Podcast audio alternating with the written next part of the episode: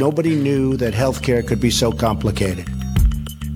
Es macht keinen Sinn, dass wir an allen Ecken und Enden unser Gesundheitssystem kaputt sparen. Ärzte sind keine Kaufleute. Ja, das ist ein politisches Versagen, das muss man ehrlich zugeben. Salut und herzlich willkommen zur Gesundheit macht Politik Ausgabe 22 mit der Aufnahme von geplant 5. Real 6. April Mittagszeit. Die Sonne scheint draußen. Wie immer mit Pascal. Hallo. Pascal? Guten Tag. ich bin noch nicht so ganz angekommen. Guten Tag. Und mit mir, Philipp. Heute etwas improvisiert, dazu erzählt der Pascal auch mal seinen Teil dazu. Bei mir auch improvisiert, weil ich bin gerade vom Fahrradreparatur zurückgekommen ich habe die Osterferien genutzt, das Fahrrad von meiner Tochter und von meinem Sohn grundauf zu restaurieren. Und Respekt vor der Chemieindustrie, wenn die da draufschreibt, wir sollten der Chemieindustrie glauben, ja, wenn die auf zwei Komponenten Klarlack draufschreibt, bitte nur mit ausreichendem Atemschutz benutzen, haben die sich wahrscheinlich was damit gedacht, ich wäre fast in Ohnmacht gefallen. und deswegen bin ich vielleicht jetzt auch noch ein bisschen benebelt. Aber erstmal zu dir. Was macht die Kunst? Ja, also ich bin durchgehend am Arbeiten. Jetzt äh, tatsächlich Man merkt so in der Stimme so. Oh, ja, ich, also heute bin ich echt, also heute ist Freitag, ne?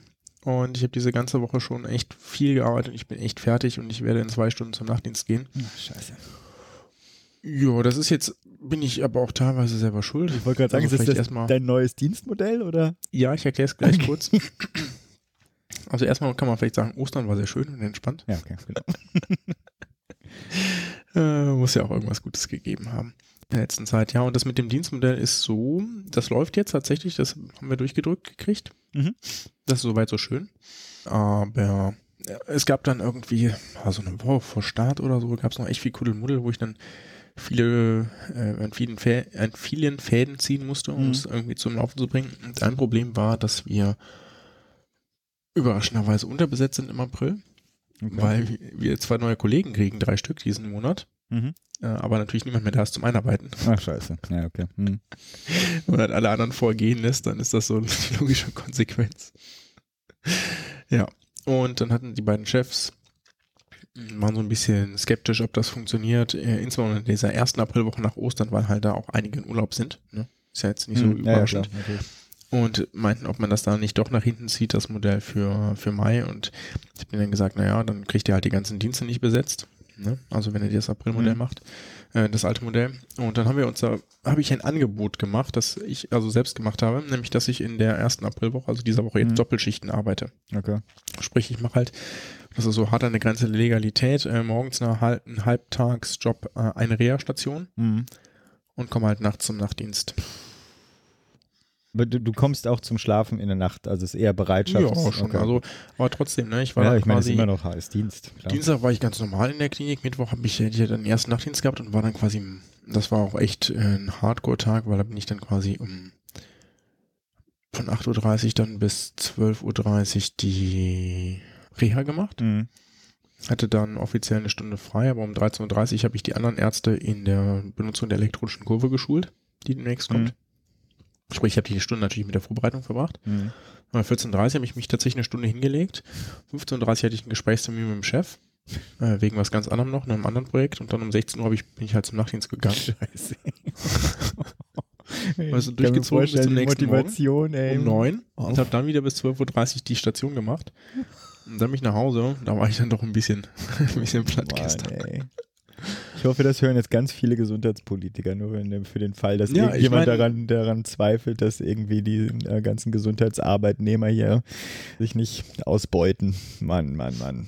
Ja, also, das ist der aktuelle Stand. Deswegen habe ich überraschenderweise wenig irgendwie sonst geschafft. Hm. Ja, aber Gerade eben saß ich hier eine halbe Stunde entspannt auf dem Balkon in der Sonne. Ja, ist schön, ne? Zumindest Frühling hat das angefangen. War schon, ja. Das war schon, hat schon viel Kraft gegeben. Ja, so. gut, dann machen wir das lieber knapp. Hast du noch was? Du hast mir hier noch reingeschrieben, Kontaktanzeigen. Genau, richtig. Eigentlich wollten wir die Kontaktanzeigen mehr machen, aber ich, ich sage mal, ja, ich, ich verstehe es, wenn es wegfällt. Ich habe das, also von der letzten, von der aktuellen Woche, die, die liegt zwar schon bei mir hier, da habe ich nicht reingeguckt, aber ja. die aus der letzten Woche habe ich okay. natürlich noch. Hm, ich habe gerade eben noch mal durchgeguckt, was hier mein Favorite ist, weil es schon einige irgendwie nette gab, aber ich glaube, am besten finde ich äh, folgende, ja, ich zitiere, leitender Arzt, prominent, 47 prominent? Jahre, Deut ja, okay. ja, oder wofür steht das Prom? Punkt Abkürzung? Promoviert? Promiskuitiv hoffe ich nicht. Er ne? nicht. Promoviert ist ja Quatsch, wenn er Doktor. Ach so, hat er nur Ja, leitender könnte Arzt, ja, sein. promoviert, also nicht Promo- prominent. Promoviert. Prominent fand ich lustiger. Okay, gut. ja, vielleicht auch promiskuitiv, wer weiß. 47 Jahre, deutlich jünger geschätzt. das ist geil, ne? Ja, ja, klar. 1,83 Meter Nichtraucher aus Thüringen sucht nette sie bis 35, also auch mindestens 12 Jahre Versatz. Hm. Ehrlich natürlich und humorvoll Interesse, Doppelpunkt Natur, Wandern und Reisen. Familie und Geborgenheit wichtig. Hm. Aber nur bis 35, bitte. Ich, das finde ich irgendwie. Äh, Und deutlich jünger geschätzt, ist schon großartig, ne? ich ich finde es trotzdem seltsam, dass diese, dass man die Chutzpe hat, sozusagen dann so ein Alter noch zu fordern. So. Ja. Äh, wie auch immer. Wir, du weißt Ja, schon, wenn dass wir, ein prominenter leitender Arzt ist. dass, dass wir, dass wir äh, jede Episode, wo wir das veröffentlichen, zumindest einen Menschen dazu gewinnen, der uns hasst. Ne? Also Ja, das ist aber wir, damit wir, vielleicht, finden, vielleicht können wir denn, vielleicht können wir mal welche finden, die total nett sind. Also wo man einfach sagt, hey, darauf würde ich mich, ja, da, da würde ich mich bewerben drauf. Oder so, da würde ich, da würde ich Ah. meine Details hinschicken. Ah, Macht das so viel Spaß? Ja, okay. Das ist auch richtig. äh, wie ist eigentlich die Geschlechterverteilung?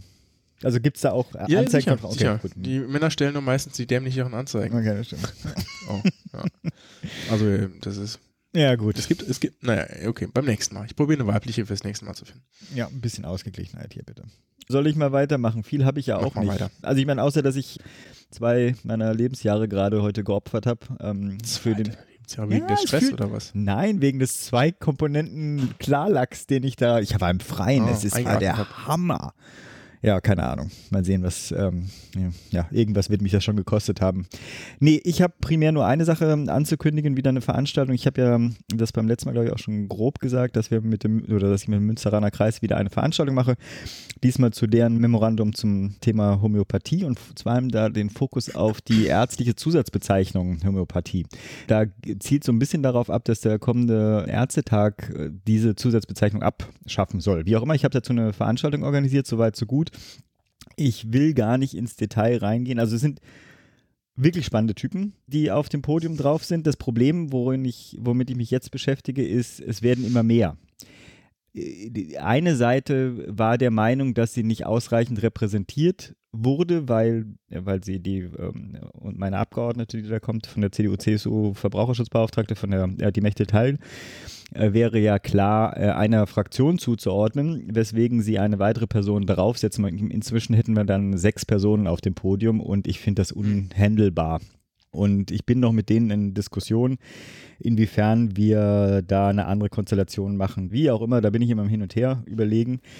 Falls jemand einen guten Tipp hat, immer her damit. Die Termin, also 19. April, ist also in äh, zwei Wochen hier in Berlin. Bitte, bitte anmelden. Ich habe aber eine Frage noch. Ich werde das wieder Audio streamen. Werde ich wahrscheinlich wieder versuchen. Diesmal auch ohne das WLAN da zu nutzen, weil das war letztes Mal ein bisschen zu langsam. Ich werde da irgendwie so eine LTE-Lösung versuchen. Was ich fragen wollte, ob irgendjemand da draußen Interesse hat, dass ich da auch einen Videostream mache. Ich habe das noch nicht gemacht, würd, hätte grundsätzlich das so hobbymäßig Lust, mich da mal einzuarbeiten.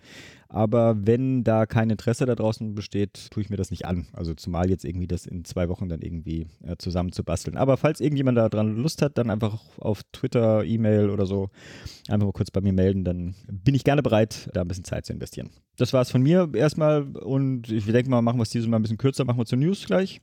Machen wir ein bisschen News. Ich habe so gar nichts verfolgt. Du hast gar nichts verfolgt. Ich habe eben mal so kurz Ja. äh, hier die Deutsche Ärzteblatt-App aufgemacht und mal durchgescrollt. Ja, du bist in einer anderen Welt gerade, das ist, äh, sei dir gegönnt. Ich habe die letzten drei Tage keine E-Mails gelesen. Das ist, das ist pathologisch für mich. Nee, ich meine, wir könnten natürlich den Spahn äh, aufgreifen, das will ich aber eigentlich, also ich meine, es- den Spahn ganz aktuell, ne? Hier Law and Order, Deutschland, keine Ahnung, mal wieder so was was nicht gesundheitspolitisches, also Recht und Ordnung Mhm. Kommentare. Ja, ich habe mich auch schon gefragt, ob der, ob der es irgendwie was äh, verstanden hatte. Irgendwie das mit der Volksgesundheit ist doch schon ein paar Jahrzehnte her. Also ich wunderte mich, wenn man jetzt die, die Phase des letzten Woche macht, dann ist auf jeden Fall das Thema der Anwerbung ausländischer Fachkräfte für die Pflege ging durch die Presse. Auch das ist schon ein bisschen älter. Ich weiß nicht, ob du da was gelesen hattest. Ja, habe ich. Erzähl mal. Ja, also im Grunde war es wenig überraschend, dass Jens Spahn in einem Interview sagt, dass natürlich der, die aktuelle Lücke an Fachkräften in der Pflege auch mit ausländischen Pflegekräften ähm, gefüllt werden soll. Ja. Mhm. Und das ist eigentlich, naja, jedem, der sich damit ernsthaft beschäftigt, irgendwie halbwegs klar, dass das nur auch mit der Hilfe funktionieren kann, zumindest Mhm. irgendwo in naher Zukunft. Und ich ähm, habe, aber irgendwie hat er dafür ziemlich viel Kritik gekriegt, weil vielleicht war, hat er das unglücklich ausgedrückt. Ich habe das Originalinterview nicht gelesen, ich habe das war in der Rheinischen oder so, ne?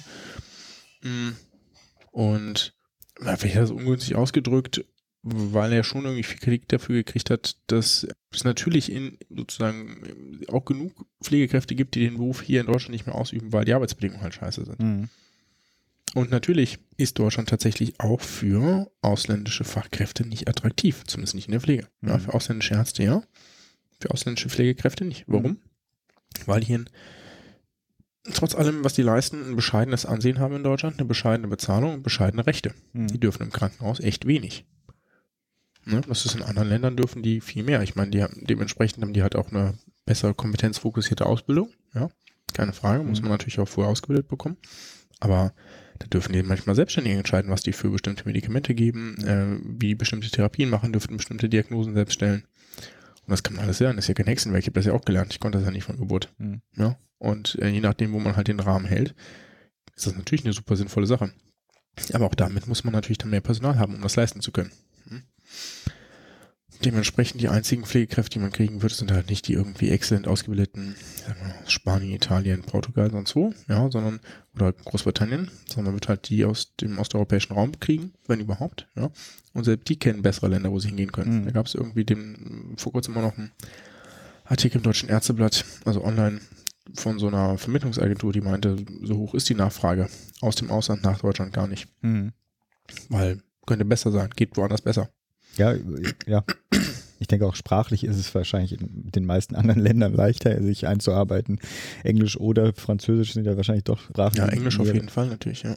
Ich weiß, ich habe leider das ursprüngliche Interview auch nicht gelesen. Ich könnte mir nur vorstellen, also entweder so aufgegriffen absichtlich oder tatsächlich, er hat das, was ja auch nichts Besonderes wäre, dass er das extra provokant genannt hat.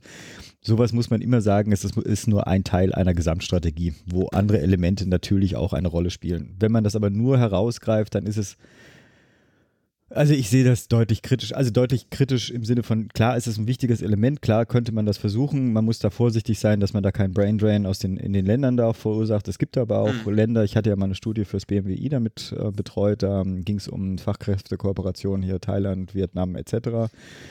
Lange Geschichte müssen wir jetzt nicht aufgreifen, aber wenn man jetzt auf Spanien zum Beispiel zielt, wenn ich bedenke, dass die Hochzeit der Jugendarbeitslosigkeit da, also die ist ja zum Glück auch schon vorbei und also ich meine immer noch hoch genug, aber sozusagen die Hochzeit Mhm. ist zumindest vorbei. Selbst zu der Zeit hatte keiner daran Interesse oder wenig Leute Interesse, nach Deutschland zu kommen, die Ausbildung zu beginnen. Äh, Ich erinnere mich, irgendwann hat der Deutschlandfunk auch mal was dazu gemacht und da war halt auch genau das, was du sagst, nicht einfach, ja, das Standing als Hilfskraft, das muss ich mir nicht antun. Also, Mhm, Genau. naja. Mach du mal. Ich habe eine normale und eine Kurzmeldung. Einmal Zuckersteuer ging irgendwie die, durch die Presse und das äh, fand ich deswegen so spannend, weil ich das äh, wieder als Ausrede nehmen kann, mal wieder auf diesen hervorragenden Kongress Armut und Gesundheit hinzuweisen, wo ich nämlich auch auf einer Veranstaltung war, wo der Oliver Husinga, ich weiß gar nicht, ob den, ich tue mit seinem Namen wahrscheinlich was Böses hier, von Foodwatch einen Vortrag gehalten hat zu dem Titel Strategien der Lebensmittelwirtschaft zur Abwehr gesundheitspolitischer Initiativen. Und da war sein Fokus genau auf dem Zuckerkonsum und an dem Beispiel der Zuckersteuer in England. Also Thema war, welche Kommunikationsstrategien die Zuckerindustrie nutzt, um sich gegen klare Verpflichtungen zu wehren. Also maximal freiwillige Selbstverpflichtungen äh, einzugehen. Mhm. Lustig oder zynisch ist es natürlich, weil im Zuge dieser Veröffentlichung, dass in Großbritannien das jetzt gerade eingeführt wurde, war das halt genau diese ganzen Kommunikationsstrategien, hat man auch dann äh, sofort gesehen. Aber erstmal zur Regelung. In Großbritannien ist, werden jetzt Zuckergehalte in, oh Gott, ich glaube nur Getränken. Das wüsste ich gar nicht, pardon. Aber wie auch immer, von mehr als 5 beziehungsweise mehr als 8 Gramm pro 100 Milliliter seit diesem Monat, also 1. April, jetzt gestaffelt mit hohen Abgaben äh, belegt. Die Regelung wurde angekündigt vor, glaube ich, zwei Jahren und so, dass sich die Hersteller auch darauf ähm, einstellen konnten. Und da als Beispiel Fanta und Sprite jetzt von, äh, von Coca-Cola ähm, haben aufgrund dieser beschlossenen Steuer die Zuckergehalte von 6,9 auf 4,6 beziehungsweise von 6,6 auf 3,3 Gramm äh, reduziert, genau um dieser Zuckersteuer zu, äh, auszuweichen. Im Vergleich zu Deutschland, für mich fand das spannend, dass da solche Unterschiede bestehen. Die beiden Getränke haben äh, mehr als 9 Gramm, also fast inzwischen jetzt das fast das Dreifache an, an Zuckergehalt pro 100 Milliliter. Foodwatch fordert natürlich, dass diese Steuern auch in Deutschland eingeführt werden, aber unsere zuständige Bundesministerin, das ist ja die für Ernährung und Landwirtschaft, die Julia Klöckner, lehnt das bis jetzt ab.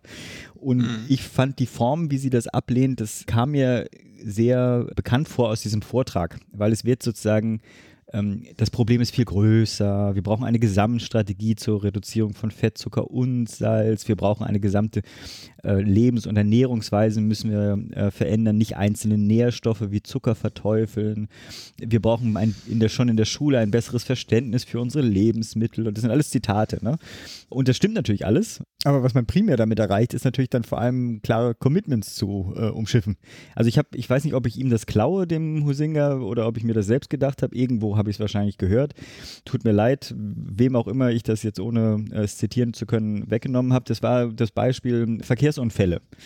Natürlich sind da verschiedene Elemente, aber sozusagen die Gurtpflicht macht trotzdem Sinn. Ne? Also natürlich muss man auch eine bessere Ausbildung, man muss irgendwie die Verkehrssicherheit und äh, Ampelschaltung besser machen und äh, Schulwege nicht an verkehrsreichen Straßen erlangführen, was auch immer, aber trotzdem ist der Gurt ein relevanter, relevantes Element der Gesamtstrategie. Mhm. Und ich fand dieses Beispiel so klar, ja, es gibt viele Sachen, es gibt, geht natürlich gerade bei Zucker und Ernährung natürlich immer auch um Schule, Ausbildung etc. Aber ich glaube, eine Zuckersteuer ist wirklich einfach umzusetzen. Aber Deutschland ist, glaube ich, einfach insgesamt schlecht bei diesen ganzen Public Health ja, ich auch sagen. Strategien oder Policies. Naja. Gibt ja auch eigentlich, glaube ich, ganz gute Evidenz dafür. Ne? Vielleicht ruhig ich da ja. mal was raus für den Murks. Ja, ja, mach mal. Und jetzt habe ich noch eine andere Sache und zwar, weil ich das so schön fand und ich wollte ewig mal so eine Kategorie machen. Jetzt habe ich die einfach mal geklaut und zwar von, äh, von der SGU, also von, meine Güte, äh, Skeptics Guide uh, Through the Universe, To the Universe. Die haben gerade ein Buch veröffentlicht, können auch mal reinmachen. Die haben eine Rubrik Forgotten Superheroes of Science und in dieser Woche oder letzten Woche, weiß ich nicht, haben sie jemanden vorgestellt, die wunderbar auch in die Gesundheitsthematik reinpasst. Ähm, und ich dachte, vielleicht machen wir irgendwann mal so, wie wir die Kontaktanzeigen machen, auch die Heldinnen der Gesundheit. In dem Fall geht es um die Emily Rosa. Sagt ihr die was? Ja. ja. Die ist die jüngste Person, die je ein wissenschaftliches Papier in einem peer-reviewed medizinischen Journal veröffentlicht hat. Sie war damals bei der Veröffentlichung neun Jahre alt. Und zwar nicht, nicht in einem No-Name-Paper, sondern tatsächlich in der JAMA, also in der Journal of American Medical Association. Da kommt man noch nicht so einfach rein. Ja. Also mit neun Jahren habe ich noch irgendwie Steine im Wald geflitscht. So. Wahnsinn, ne? Also ich meine, man muss dazu sagen, wenn man das dann liest, ihre Eltern hatten sie natürlich da sehr unterstützt, aber es war, also ich weiß auch nicht, wie man das übersetzt. Das war im Science Fair, ähm, also wahrscheinlich so eine Projektwoche oder sowas. Keine Ahnung, wie man das in Deutschland umsetzt, übersetzen würde. Und zwar hatte sie sich damit beschäftigt, um the Therapeutic Touch, also der therapeutische, die therapeutische Berührung, keine Ahnung, wie das in Deutschland eigentlich hieß. Da ging es darum, dass also deren Anhänger hatten die Meinung oder waren die Überzeugung, das menschliche Energiefeld spüren zu können und ihre Hände dazu nutzen zu können, dieses Feld zu manipulieren, um natürlich Diagnostik als aber auch natürlich dann Heilung äh, vorzunehmen. Und sie hat irgendwie was ganz Einfaches gemacht und zwar sie hat ähm, diese Heiler darum gebeten, ihre Hände durch ein Loch zu stecken, also durch zwei Löcher zu stecken. Und jetzt hat sie ihre Hand über eine von den beiden Händen gehalten. Und die Testpersonen mussten jetzt entscheiden, über welche Hand die, sie denn jetzt dieses menschliche Energiefeld spüren. Und ja, 44 Prozent, also sogar tendenziell schlechter als der Zufall, haben sie das dann nur realisieren können. Und das Interessante ist, dass das so ein einfaches, simples und deutliches Paper war, was da veröffentlicht wurde, dass diese, dass diese Therapierichtung zumindest unter diesem Namen in Amerika im Prinzip tot war danach. Insofern, ich fand's klasse. Denkt an Emily Rosa, das ist ein klugscheißer-Thema für die nächste, fürs nächste Kneipentreffen oder sowas. Wer ist jetzt? Du hast, du hast die Seite parallel aufgemacht, ich habe sie ja nicht aufgemacht. Ja, 31. 31, meine Güte. Krass, oder? Mhm. Soll ich meiner Tochter vielleicht mal sagen, so als Wink so, guck mal, die war neun. Na gut. Ich meine, der Trick ist ja, sie hat das ja wahrscheinlich sehr, sehr freiwillig gemacht, ja. Mhm. Ja, ja, okay, aber so gleich, zwingst du. Gleich, nein, ich, was, ich zwinge sie doch nicht. Wenn man das dann. Achso, egal. Nudging, ja, ja. Nudging ist ja, doch der Terminus technicus dafür. Die Interventionsmechanismen. Wisst ihr auch alle später nochmal. Ich will mal sehen, wie, wie du das handelst. Gut, so, weiter haben wir noch was an News. Nee, lass mal ein Interview machen. Machen wir Interview. Und zwar haben wir morgen, ich hoffe, wir kriegen die Episode heute noch veröffentlicht, dann hättet ihr das quasi direkt am Tag. Am 7. April 1948 wurde nämlich die WHO, also die Weltgesundheitsorganisation, die World Health Organization, äh, gegründet. Feiert also in diesem Jahr ihr 70-jähriges Bestehen. Und mit inzwischen 194 Mitgliedstaaten ist sie, wir hatten sie auch, glaube ich, ein paar Mal wenigstens genannt, die Organisation für öffentliche Gesundheit, Public Health in, auf unserem schönen Planeten. Genau, Links kommt rein zu diesem Anlass nicht nur für Lob und Gratulation, sondern aber auch für Kritik sprachen wir mit der Anne Jung, die ist Gesundheitsreferentin bei Medico International und ich konnte sie, und jetzt, ich sage es auch wirklich nur noch zum letzten Mal, am Rande des richtig netten Kongresses Armut und Gesundheit in Berlin treffen. Und ich würde sagen, gehen wir erstmal gleich zum Interview. Ne? Machen wir.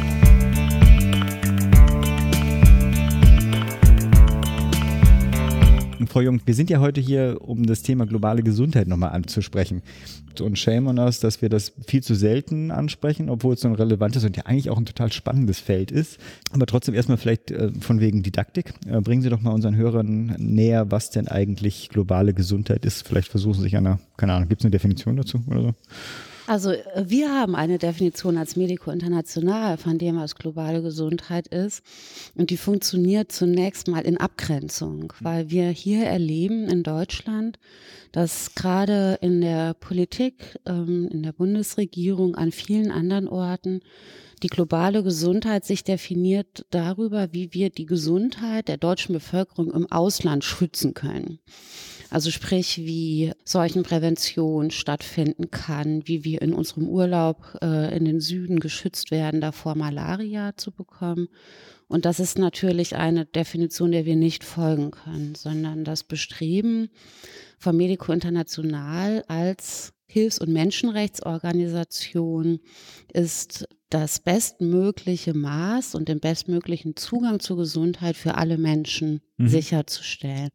Das heißt, immer eine globale Perspektive einzunehmen. Und wenn wir das Ziel erreichen wollen, müssen wir uns natürlich fragen, was verhindert eigentlich den Zugang mhm. zu Gesundheit, vor allen Dingen natürlich in den Ländern des Südens. Und da ist es ganz interessant, dass ähm, man natürlich einerseits reden muss über den Zugang zu Medikamenten. Das ist das, was allen sofort einfällt, wenn man über Gesundheit mhm. spricht. Dazu gehört einerseits zu schauen, wieso haben so viele Menschen keinen Zugang zu lebensnotwendigen Medikamenten? Kann man sehr schnell beantworten, weil die ähm, globale Struktur der Pharmaindustrie auf Profit aus ist, ein profitorientiertes Unternehmen darstellt, sodass für viele Krankheiten, die Arme betreffen, überhaupt gar nicht geforscht wird. Das ist der eine Grund. Der zweite Grund ist ganz einfach, Armut macht krank, Krankheit macht arm. Sind wir auf dem richtigen Kongress hier? Also der mhm. größere Teil der Weltbevölkerung kann sich, auch wenn es die Medikamente gibt, sie sich nicht leisten aus finanziellen Gründen. Mhm. Das ist der Bereich der Medikamente. Und dann müssen wir ganz schnell unseren Blick weiten und gucken, welche nicht medizinischen Faktoren beeinflussen eigentlich negativ die Gesundheit. Und da kann ich so ein paar Stichwörter in den Raum schmeißen. Dazu gehören natürlich globale Veränderungen wie der Klimawandel. Dazu gehören aber auch Bedingungen wie zum Beispiel die unfairen Handelsabkommen, die dazu führen, dass global immer mehr ungesundes Essen auch in beispielsweise afrikanischen Ländern auf den Markt gebracht wird, was äh, solche sogenannten nicht übertragbaren Krankheiten befördert, also starkes Übergewicht, Diabetes hm. 2 und ähnliche Krankheiten, die ernährungsbedingt sind. Und vielleicht, um noch ein drittes Beispiel zu nennen, ist es auch die Privatisierung und die Kommerzialisierung von Gesundheit, die wir hier erleben in Form von einer Zweiklassenmedizin, Stichwort Zugang zu Fachärzten oder Ärztinnen, die aber natürlich in den Ländern ähm, in denen es nur sehr viele arme Menschen gibt, dazu führt, dass die Menschen sich gar nicht mehr leisten können, eine Ärztin oder einen Arzt aufzusuchen, weil sie das aus eigener Tasche finanzieren müssen. Das sind so hm. die Themen, die wir in den Vordergrund ja. stellen. Wir haben, ich habe ja auch den Auftrag bekommen, und das macht auch wahrscheinlich Sinn, sonst würden wir irgendwie, glaube ich, eine Stunde reden können, das so ein bisschen versuchen einzugrenzen. Ein Thema, was natürlich jetzt auch ansteht, weil am 7. April, glaube ich, die WHO 70 Jahre alt wird. Insofern sozusagen WHO sozusagen ein bisschen in den Fokus zu nehmen, äh, als der Player der globalen Gesundheitspolitik, äh, würde ich jetzt mal einfach unterstellen. Bevor wir zu den Kritikpunkten kommen, die ja garantiert jetzt kommen, was ist eigentlich sozusagen so die positiven drei oder die wichtigsten drei Faktoren für die WHO? Also was sie auch gut machen. Hm. Ich würde gar nicht sagen, dass ich so einen kritischen Blick auf die WHO habe, sondern wir als Menschenrechtsorganisation, wir verteidigen diese äh, Institution als die wichtigste supranationale Institution für globale Gesundheit. Das heißt, das, was wir schätzen an der WHO, ist eine Expertise, und eine von Staaten, im besten Fall, ob das so ist, hm. sprechen hm. wir im zweiten Schritt, unabhängige, äh, von Staaten unabhängigen Ansatz, der versucht eben dafür Sorge zu tragen, dass eben alle Menschen den bestmöglichen Zugang zu Gesundheit haben und dafür die Grundlagen zu schaffen. Und wir sehen das zum Beispiel, wenn Seuchen ausbrechen, wie jetzt im Jahr 2014 die Ebola-Epidemie, wie schnell so etwas wie Panik, mhm. auch irrationale Verhaltensweisen plötzlich auftauchen. Und da brauchen wir eine Institution, mhm. die sagt, beruhigt euch, mhm. das ist die Lage, das gilt es zu tun, auf die sich die Menschen verlassen können. Und dafür brauchen wir die WHO. Dann können Sie fließend zum, zu den Kritikpunkten umgehen. Wir, wir, haben ja auch ein paar Sachen schon angesprochen, da ging es auch gerade um die Wahl von dem neuen Generaldirektor, weil sozusagen, welche Machtverhältnisse gibt es denn innerhalb der, der WHO, die vielleicht ja kritikwürdig sind, aber da wollte ich Ihnen einfach das hm. Feld überlassen. Also das aus meiner Sicht ist das Hauptproblem der Weltgesundheitsorganisation, dass sie nicht mehr unabhängig ist. Hm. Das heißt, dass sie das, was sie unbedingt sein müsste, um dieses globale Vertrauen zu genießen und sich diesen Respekt verschaffen zu können, einbüßt, weil ihr die Mittel fehlen. Und das ist nicht die WHO schuld, das sind deren Mitgliedstaaten schuld, weil wie jede UN-Organisation besteht der Einfluss einer solchen Struktur immer in der Stärkung durch die einzelnen Mitgliedsländer. Und diese, dieser Rückgang der Zahlungen hat die Folge, dass die WHO gezwungen war, die privatwirtschaftlichen Akteure mit an Bord zu nehmen. Da kann man fragen, was ist denn das hm. Problem, wenn zum hm. Beispiel die hm. Bill und Melinda Gates Stiftung etliche Millionen pro Jahr in die WHO investieren. Das Problem besteht darin, dass sie diese Gelder nicht unabhängig vergibt, sondern sie möchte ja was dafür haben. Und damit verändern solche Akteure die Agenda der WHO. Und auch das kann man aus meiner Sicht an einem ganz kleinen Beispiel festmachen. Die Bill und Melinda Gates Stiftung hat ähm, vor vielen Jahren beschlossen, dass die Förderung von Gesundheitsstrukturen, das heißt also kleine Gesundheitsstationen bis in das letzte Dorf, mhm. auch in den ärmsten Ländern, nicht förderungswürdig ist, sondern sie hat gesagt, die Priorität muss liegen auf Impfkampagnen. Welche, man kann es nachvollziehen. Also welche, man das kann, kann man messen, ja, da kann man sagen, man hat so und so viele Millionen Impfdosen ausgegeben, so und so viele Kinder sind gegen Masern geimpft. Da kann man eine Erfolgsgeschichte drauf äh, äh, erzählen. Da muss man sich nicht mit nationalstaatlichen Strukturen auseinandersetzen, aber man zahlt einen sehr hohen Preis dafür. Und auch diesen Preis haben wir wieder gesehen während der Ebola-Epidemie, mhm. weil klar war, aus dem Ausbruch der Seuche konnte nur eine Pandemie werden, weil es kein funktionierendes Gesundheitssystem gab. Und das ist zum einen, finde ich, äh, sehr schlagendes Beispiel, an dem man ablesen kann, welche Risiken damit einhergehen, wenn eine solche Struktur in so große Abhängigkeiten gerät. Wie ist das denn, ich weiß nicht, ob Sie Namen äh, nennen wollen, aber so ein bisschen Shaming kann man ja vielleicht betreiben oder auch nicht, können Sie mir sagen. Äh, welche Mitgliedstaaten sind denn da Zahlungs, liegen da zurück in ihren Zahlungsverpflichtungen? Mhm. Also es ist sehr bemerkenswert zu sehen, dass die Bundesregierung tatsächlich eine Vorreiterrolle einnimmt. Die WHO hat die Mitgliedsbeiträge für die WHO drastisch erhöht und hat auch andere Regierungen aufgefordert, ihr gleich zu tun. Wir sehen aber gerade seit der Übernahme ähm, des Präsidentenamtes durch Trump in den USA einen Rückgang der Wertschätzung eben genau solcher in, äh, supranationalen Strukturen. Ja, ja sodass hier ein Problem liegt und auch viele andere europäische Regierungen nicht bereit sind, ihre Mitgliedsbeiträge zu erhöhen. Mhm. Aber da ist es tatsächlich mal ein Beispiel, wo man die Bundesregierung ganz ausdrücklich loben muss weil sie da ihren Verpflichtungen nachkommt. Wir gehen mal einen konkreten Schritt weiter, sozusagen, was die, was die Politik der WHO betrifft, die ja für Außenstehende sehr intransparent ist. Wir haben ja die Wahl ein bisschen verfolgt von dem neuen General. Es war ja auch dann die, vor allem der erste Afrikaner, so, der da reingewählt wurde. Äh, kann man sich erhoffen, dass sich dadurch was ändert? Kann er, hat er die Möglichkeiten, sozusagen diese Strukturen dann zu verändern, diese Abhängigkeiten auch zu verändern finanziell? Der neue Generalsekretär der WHO, Tedros, hätte, hätte ähm, konjunktiv gesprochen, Sachen natürlich die Möglichkeit, die Probleme der WHO durch diese Abhängigkeit überhaupt mal zum Thema zu machen. Mhm. Das ist ja schon alleine ein Problem, dass es jahrelang überhaupt gar nicht öffentlich ausgesprochen mhm. wurde. Im Gegenteil, die Gates Stiftung hat einen konsultativen Status bekommen bei der WHO. Das heißt, ist also bei sehr vielen offiziellen Terminen, äh, darf mhm. sie anwesend sein und mitsprechen. Das heißt, der Anschluss ist eher erhöht worden. Kann man eigentlich prozentual sagen? Also so viel Prozent des, äh, des Budgets mhm. der WHO wird eigentlich durch Private dann ja. abgeglichen? Also, also, nach den USA, die ja doch als eben riesiges mhm. und wirtschaftsstarkes Land immer noch der wichtigste Zahler sind, sind, kommt auf Platz zwei die Gates Stiftung. Wow. Vor allen, Vor allen anderen, anderen Staaten. Wow, okay. Mhm. Also so mhm. stark mhm. ist der Einfluss. Also er ist riesig. Und also im Moment sieht es nicht so aus, als würde Tedros diese Problematik mhm. besonders auf die Agenda bringen. Was er das ist natürlich auch kritisch, ne? Also auch nachvollziehbar, der Arme. Also ich meine, er riskiert ja einen großen Teil seines Budgets, wenn, wenn er das zu kritisch zur, zur Sprache bringt. Ne? Aber er ist tatsächlich in einer schwierigen Situation als ich, die das jetzt mal so äh, offen kritisieren darf.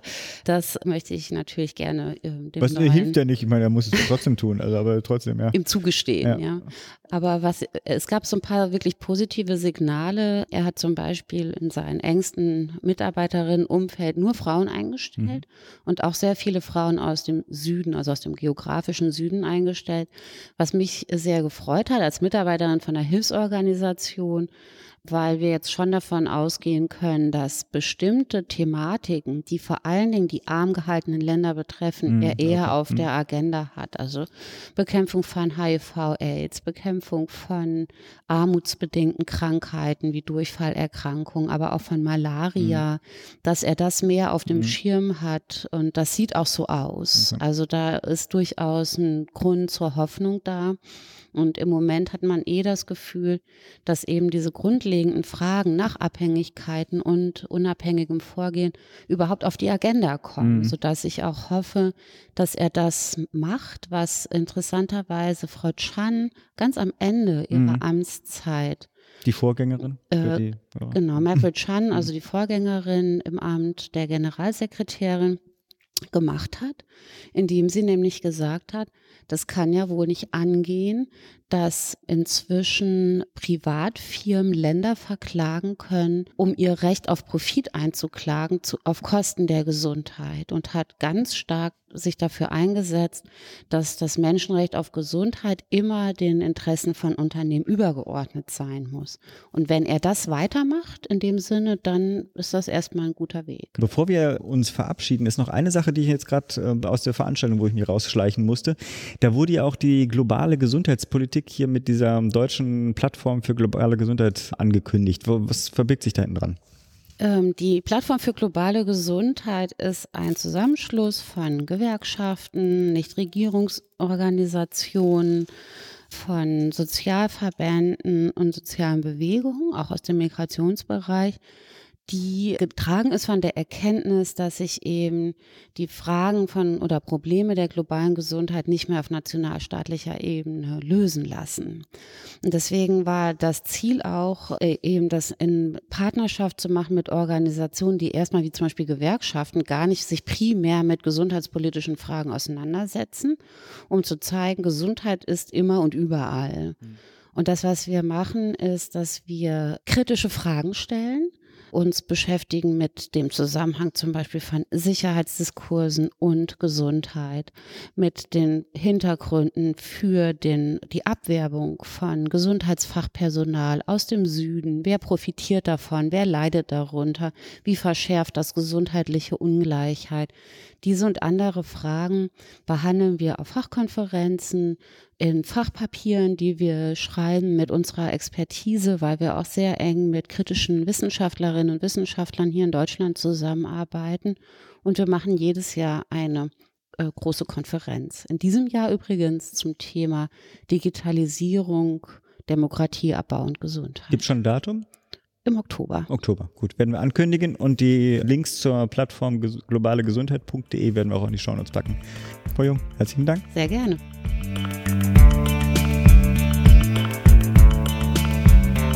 Ja, leider warst du ja wieder nicht dabei. Ja, Müssen wir wieder ich weiß auch gar nicht, was hatte ich, was, was habe ich gemacht? Gearbeitet? Dienste, arbeiten wahrscheinlich, ja, ja. Irgend sowas, ne? Wie fandest du es denn? Mhm. Ja, schon interessant, ne? Also vor allem, weil WHO ja, also zumindest für mich, ein Laden ist, mit dem ich mich recht wenig beschäftigt habe. Jetzt nicht, weil der nicht grundsätzlich interessant ist, sondern einfach, weil ich mich eben halt auf anderen Ebenen bewegt habe, der Gesundheitspolitik und fand es ganz spannend also mir war schon klar, dass Bill Melinda Gates zum Beispiel eine riesen Finanzverantwortung oder Verantwortung ist der falsche, mhm. falsche, falsche Begriff, eine riesen Finanzrolle in der WHO haben.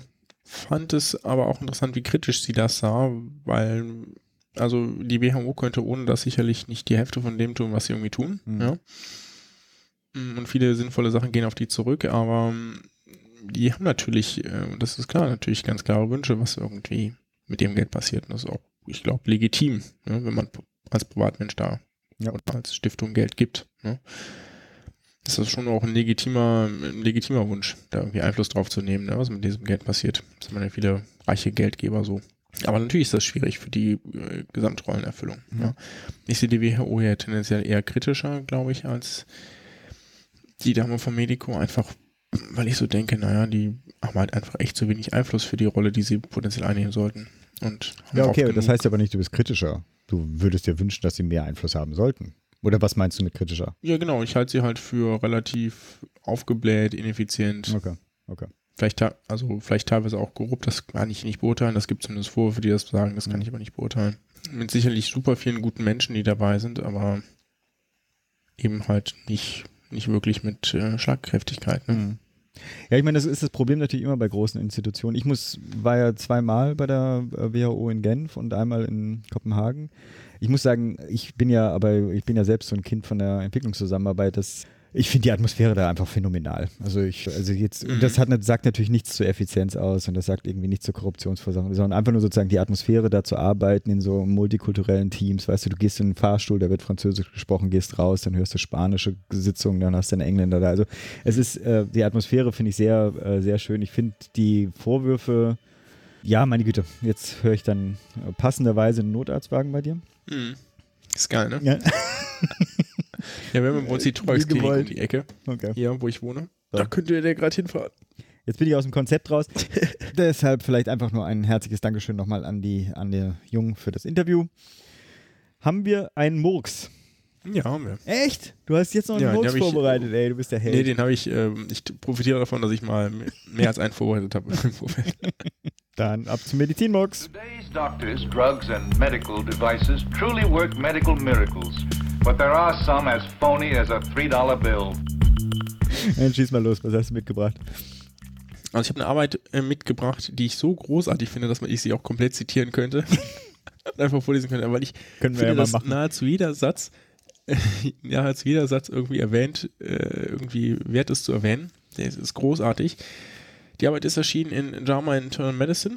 Schon wieder in JAMA, meine Güte. Wir machen ja, ja ist auch einfach ein hochrangiges, ja. hochrangiges Journal, ne? Also jetzt nicht Gesamt-JAMA, sondern JAMA Internal ja, Medicine, ja. aber egal.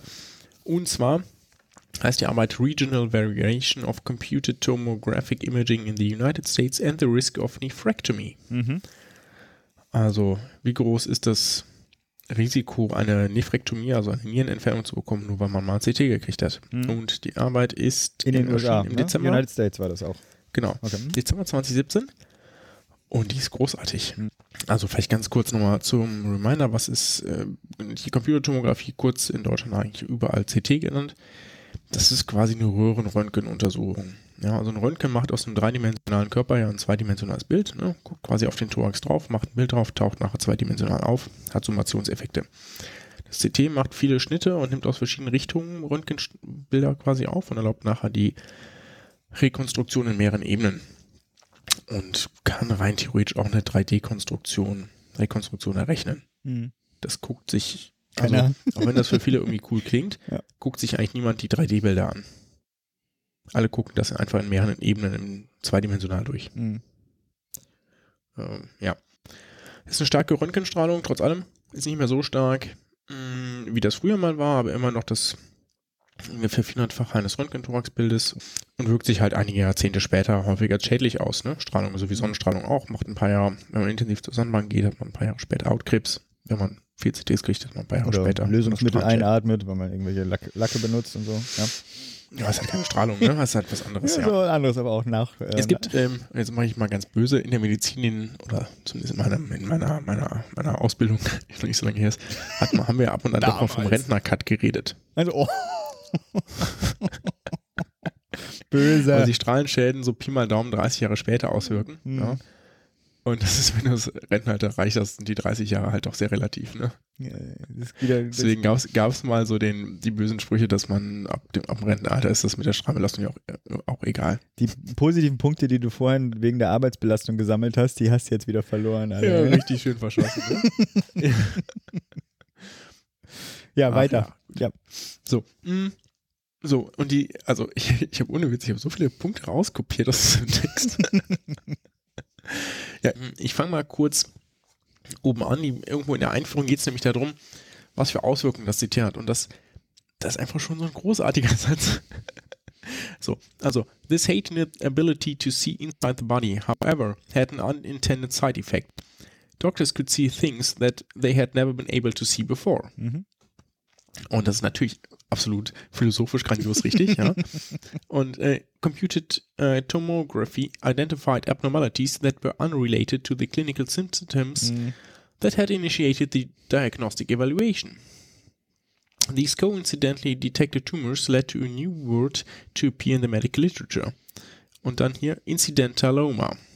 Scheiße, also ja, okay. Mhm. also zufällig Mhm. gefundenes Geschwür.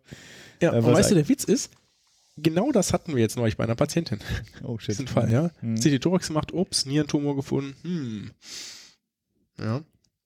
So, die Kollegen haben sich dann die Nephrektomie ausgewählt, also die Nierenentfernung, weil das eigentlich die häufigste Behandlungsmethode ist für Nierenkarzinome, Mhm. ja, oder für Nierentumore. Und wenn man halt zufälligerweise irgendwie einen, ja, irgendeinen Tumor findet in der Niere, ja, also Tumor heißt jetzt nicht im Zweifelsfall immer Krebs, Mhm. auch wenn man das vielleicht so meinen mag, ähm, also ganz populärwissenschaftlich, Tumor ist eigentlich nur eine, irgendeine Gewebevergrößerung da, wo sie nicht hingehört. Ja. nichts anderes ist Tumor. Das kann halt auch was anderes sein als Krebs. Mhm. Und mh, das haben die sich halt einfach angeguckt, weil das irgendwie in jedem CT und äh, des Abdomens und des Thorax eigentlich dabei ist. Ne? Was man macht, sieht man eigentlich immer die Nieren und dementsprechend kann man das ganz gut untersuchen. Und die haben sich halt quasi ein Cancer-Register angeguckt in den USA und haben dann festgestellt, dass sich die, dass die Inzidenz, also die Auftrittsrate von Nierenkarzinomen seit der Einführung des CTs ungefähr verdoppelt hat. Scheiße. Mhm. Ja. So. Und jetzt kommt der, jetzt kommt der eigentliche Hammer. Die ähm, Sterblichkeit, also dass Menschen daran sterben, äh, Nierenkrebs Mhm. zu haben, ist aber nicht gesunken dadurch. Hart. Ja, ich Ja. kann es mir vorstellen, aber erzähl mal. So. Mhm. Und dann, ich zitiere, the combination of rising incidence and stable mortality is indicative of overdiagnosis. Ja. Eben. Ja. Das heißt, wir identifizieren viel mehr Leute mit Nierenkrebs, äh, schneiden ihn möglicherweise alle raus und stellen dann fest, ähm, Hat keinen Aber- Einfluss. Mhm. über, überlebten, die lässt die Leute nicht länger überleben. Sprich, die haben halt potenziell A, Angst, also die Diagnose kriegen, B, kriegen sie eine Operation, aufwendig, potenziell lebensbedrohlich, hat Nebenwirkungen und verlangt ihr Überleben im Schnitt nicht. Mhm. Ä ärgerlich. Ja, wir sollten da So. wirklich häufiger, wir machen das ja auch, aber man sollte wirklich immer wieder darauf hinweisen, dass über, weil es ist so naheliegend, dass man sagt, ach ja, ich lasse mich vollkommen untersuchen und ich lasse mir meinen ganzen Körper Mhm, Das scannen. bringt echt Ja. nichts, Leute. Und ich zitiere nochmal. Imaging risk was positively correlated with the risk of both ne uh, total nephrectomy and partial nephrectomy. Also je mehr Bilder Leute bekommen haben, desto eher Mhm. haben sie halt eine Entfernung der mh, Nebenwirkungen. Da kann man natürlich da sagen, naja gut, jemand, der vielleicht einmal da einen auffälligen Befund hat, kriegt vielleicht auch mehr Untersuchungen, um es nachzuverfolgen. Ne? Mhm. Also das mag möglicherweise ein Confounding-Factor sein. Ja. Mm, Aber ist nun mal erstmal so. So. Ah ja, genau. Die haben ja noch ein, ein, ein paar andere schöne Arbeiten zu dem Thema zitiert, deswegen ist das so eine lesenswerte Arbeit. Ich zitiere nochmal, in a prospective cohort of 497 patients with small renal masses, the 223 who chose active surveillance had the same five-year cancer-specific Scheiße, survival as those choosing immediate intervention. Äh. Furthermore, only 21, which is 9%, uh, progressed to receive delayed intervention and no uh, developed distant metastasis. Given these data, we believe surgeons should routinely offer active surveillance for small renal masses and that patients, after being informed about the small risk of developing metastatic disease, should give the option serious consideration.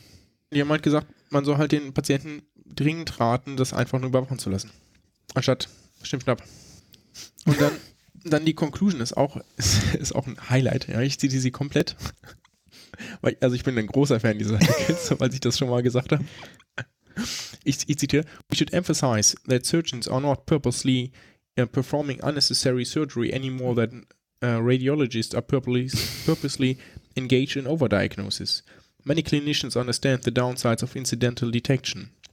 Nevertheless, they are caught in a complex web of forces promoting earlier cancer diagnosis and earlier intervention. Strong financial interests, fear of litigation, and unquestioning beliefs among the public about the value of early diagnosis and treatment. Ja. More balanced medical care will require addressing these forces. Ja. Das ist so großartig, weil die natürlich auf der einen Seite ihre Kollegen in Schutz nehmen, Ja. wenn, denen sie halt vorher quasi ihre Erkenntnisse um die Ohren geklatscht haben Mhm. und gesagt haben, Leute, wir verstehen, dass ihr das dennoch macht, aber gebt darauf Acht. Ja. Ja, Die und Frage genau ist- das ist der Weg, wie du Leute erreichst. Ja, aber gleichzeitig ist natürlich äh, die Frage, ist ja eine äh, Dynamik, die aufgebrochen werden muss. Also genau das, was Sie sagen, also okay, was ja häufig mal in die, in die Presse reinkommt, hat, hatte ich, glaube ich, auch kritisiert. Äh, auch letztens sozusagen gab es ja auch den, den, den Journalistenpreis auch dafür, da ging es ja tatsächlich um unterschiedliche finanzielle Anreize. Ne? Also im, das ist ja quasi fast bösartig, wenn man so will. Ne? Aber auf der anderen Seite ist es tatsächlich auch so, dass einfach aufgrund von, will ich derjenige sein, der gesagt hat, ach machen Sie mal nicht und äh, nachher ist dann doch was gewesen? Oder bin ich lieber auf der vorsichtigeren Seite und sage dann lieber, oh nee, dann, machen, wir- dann intervenieren wir jetzt? Also ich kann, Ja, das, ich kann das total nachvollziehen. Es gibt ja auch, es gibt ja auch super Arbeiten dazu, also jetzt äh, aus dem wirtschaftswissenschaftlichen Bereich, dass halt etwas Aktives tun immer besser wahrgenommen wird als was Passives. Genau, Ne? genau. Also viele Leute können sich nicht damit anfreunden, einfach mal abzuwarten. Ja, ja der Klassiker. Ne? Dann geht man schon mal aus einer Praxis raus, nur mit dem Hinweis, äh, warten Sie mal ab. Irgendwas wird getan. Irgendein Rezept wird ausgestellt. Genau. Ne? Also damit einfach sozusagen dieses Aktive, es ist ja auch ein Herauskomplimentieren. Ach, eine andere große Baustelle. Danke fürs Paper. Ja, gerne. So, und du musst dich auf deinen Nachtdienst vorbereiten und ich muss das irgendwann Jo, ich schneiden. würde jetzt hier noch mich mal hart auf den Balkon chillen. Ja, und aber versuch mal ein Nickerchen noch zu machen, eine halbe Stunde. Und dann bleibt ja eigentlich nur noch zu sagen, bleib gesund, mach gesund. Ciao, ciao. Ciao, ciao.